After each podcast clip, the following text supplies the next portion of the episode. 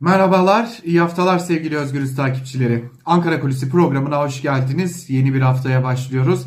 İlginç bir hafta sonu geçirdik. 2022 yılının Türkiye'sinde Isparta'da şehir merkezi dahil birçok noktaya elektriklerin verilemediği, tam da bu nedenle su kesintilerinin yaşandığı, ısınma problemlerinin yaşandığı, yurttaşların feryat ettiği bir dönem ile karşı karşıya kaldık. Herhalde Türkiye'de uzun uzun yıllar sonra böylesi bir dönemle ortada böylesi bir şeyle karşı karşıyaydık. Hatırlatalım geçtiğimiz gün Cumhurbaşkanı Erdoğan CHP lideri Kemal Kılıçdaroğlu'na sizin döneminizde mum vardı, gaz lambası vardı sözleriyle yüklenmişti. Ee, bir yandan da e, Cumhurbaşkanı Erdoğan, e, Milli Savunma Bakanı Hulusi Akar ve Erdoğan'ın eşi e, Emine Erdoğan koronavirüse yakalanmışlardı ve koronavirüse yakalanmalarının ardından muhalefet partilerinin temsilcilerinden Erdoğan ve eşi Emine Erdoğan'a geçmiş olsun dilekleri gelmiş. Erdoğan da bunları alıntılamıştı. Bu tabii ki elbette e, bazı tartışmalara neden olmuştu. Acaba siyasette atmosfer değişebilir mi? Elbette ki bu pek mümkün görünmüyor. Bunun mümkün görünmediğini de birçok gelişmeden rahatlıkla anlayabiliyoruz. Özellikle MHP lideri Devlet Bahçeli'nin e, siyasi partilere, muhalefetteki partilere yönelik sözlerinden de anlayabiliyoruz. İşte e, bugünkü konumuz da bu muhalefetteki partiler olacak. Zira muhalefetteki 6 siyasi parti 12 Şubat günü bir çalışma yemeği demek lazım buna. Orada bir araya gelecekler ve belli başlı konuları ele alacaklar. İttifak, demokratik bir anayasa yani parlamenter sisteme dönüş, yargıdaki sorunlar ya da ekonomik kriz gibi e, birçok konuyu ele alacaklar ama tabii ki en önemli konuların başında hali hazırda e, parlamenter sistem tartışması geliyor ki bunun üzerinde 3 ayı aşkın bir süredir de 6 siyasi parti e, çalışmalarını yürütüyordu. Hangi siyasi partilerdi bunlar? Cumhuriyet Halk Partisi, İyi Parti, Saadet Partisi, Demokrat Parti, Gelecek Partisi ve Deva Partisi. Zaten ilk saydığımız 4 parti bir yerde Millet İttifakı'nın bileşenlerini oluşturuyor. İki siyasi partinin de artık e, Millet İttifakı'na ya da farklı bir isim mi alır, farklı bir şekilde mi ortaya çıkar e, o ittifakında bir parçası olacaklar. Tabii ki bu yemekte, bu çalışma yemeği diyelim buna ee, orada bu konuda ele alınacak. Bu neden önemli? E, tabii ki uzun süredir yurttaşlardan gelen bir talep vardı. Hatırlatalım Özgürüz Radyo'da da genel yayın yönetmenimiz Can Dündar bu eleştiriyi çok sık dile getiriyordu. Türkiye bu denli derin bir krizin içerisinden geçerken 6 siyasi parti neden bir araya gelip tabii ki e, daha da fazla olması gerekir noktasında da bir şerhi vardı genel yayın yönetmenimizin. Neden bir ortak fotoğraf veremiyorlar? Biz birlikte çalışıyoruz diyemiyorlar diye bir şerhte düşülüyordu. İşte o çalışma yemeğine dair süreç netleşmiş durumda. Tabi beklenti neydi? 6 siyasi parti liderinin az önce saydığımız partilerin liderlerinin bir araya gelip bir ortak açıklama yapması. Yani 3 ay aşkın süredir kurmaylarının üzerinde çalıştığı parlamenter sisteme dönüşü de içeren anayasa çalışmalarında ortaya çıkan mütabakat metnine dair bir basın açıklaması düzenlemesiydi 6 siyasi partinin. Lakin bu henüz netleşmemiş durumda. Yani tarih netleşmemiş durumda. Fakat 6 siyasi partinin lideri yuvarlak bir masa etrafında bir araya gelecekler ve bu toplantıda e, az önce bahsi geçen ittifaklar, anayasa, ülkenin gündemine dair birçok konuyu ele alacaklar ve tabii ki muhalefetin nasıl bir yol haritası izleyeceğini de netleştirecekler. Hatırlatalım bu çalışmalarda özellikle anayasa çalışmalarında bazı krizler meydana gelmişti.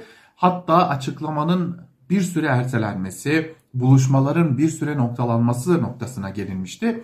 Özellikle Gelecek Partisi lideri Ahmet Davutoğlu'nun e, biraz bekleyelim noktasındaki bazı çekincelerini dile getirmesi söz konusuydu.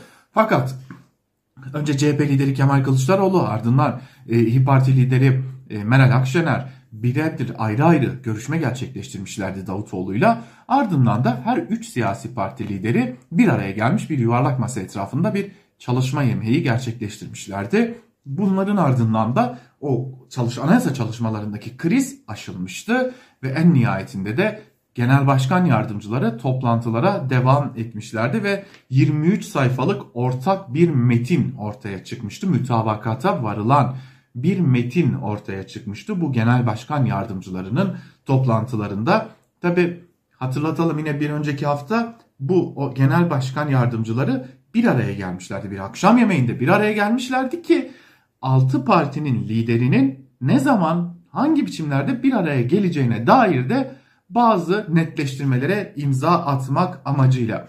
Elbette ki ortak bir açıklama gelecek, gelmeyecek değil. Lakin bu ortak açıklama gelmeden önce bir çalışma yemeği yani son detaylar konuşulacak. Liderler artık açıklamanın belki de nerede, ne zaman, nasıl yapılacağına, ilk önce hangi siyasi parti liderinin konuşacağına, kimin kaç dakika konuşacağına, kimin hangi bölümleri okuyacağına dair bir netlik kazandırması amacıyla bir çalışma yemeğinde bir araya gelecekler. Şimdi hatırlayalım. Geçtiğimiz haftalarda Erdoğan, Cumhurbaşkanı Erdoğan bir e, eleştiri diyelim, eleştiride bulunmuştu. Kim konuşacak, nasıl konuşacak buna bile karar veremiyorlar. E, benim tavsiyem boy sırasına göre olsun diye bir açıklama yapmıştı. Tabi bu açıklama da bir takım eleştirilere konu olmuştu Erdoğan'ın bu sözleri.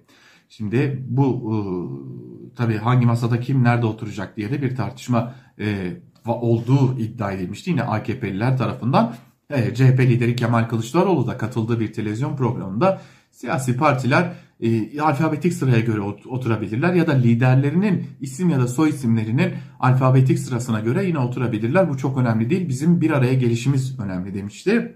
İşte tam da bu nedenle bir yuvarlak masa toplantısı e, organize edildi ki bir hiyerarşi görüntüsü verilmesin ve herkesin eşit olduğu mesajı da verilsin. Yine bu toplantıda sadece anayasa konusu değil, az önce de belirttik, ittifaklar konusu da masaya yatırılacak. Özellikle Gelecek Partisi'nden Ahmet Davutoğlu'ndan ittifaklar konusuna ilişkin farklı açıklamalar geliyor. Yeniden şekillendirilmesi konusunda bazı talepler olduğuna dair de bilgiler söz konusu. Hatta Millet İttifakı'nın adı değişebilir mi tartışmaları söz konusu ama e, buna pek sıcak bakmıyor. Özellikle iki siyasi parti CHP ve İyi Parti buna pek sıcak bakmıyor. Zira e, malumunuz artık yurttaşın diline yerleşmiş durumda. Cumhur İttifakı, Millet İttifakı cümleleri, kelimeleri daha doğrusu yurttaşların diline yerleştiği için de buna pek sıcak bakılmıyor. Fakat ittifak nasıl işleyecek? İttifak nasıl kurulacak? İttifak içerisindeki güç dengeleri nasıl dağıtılacak? Oy oranına göre mi olacak? Ya da temsiliyet nasıl sağlanacak gibi soruların cevapları da yine bu görüşmelerden ortaya çıkacak sonuca bağlı gibi görünüyor. E tabi bir de güçlendirilmiş parlamenter sistem konusu var. Ama hepsinden önce özellikle CHP lideri Kemal Kılıçdaroğlu'nun önem verdiği şey siyasi parti liderlerinin bir araya gelmesi, bir ortak metin açıklaması, ortak bir fotoğraf vermesi, muhalefet burada bir arada çatlak yok, sızma yok, her şey yolunda ve biz iktidarı demokratik yollarla, seçim yoluyla devralmak üzere hazırlıklarımızı sürdürüyoruz. Mesajının verilmesi de yine Kılıçdaroğlu açısından önemli.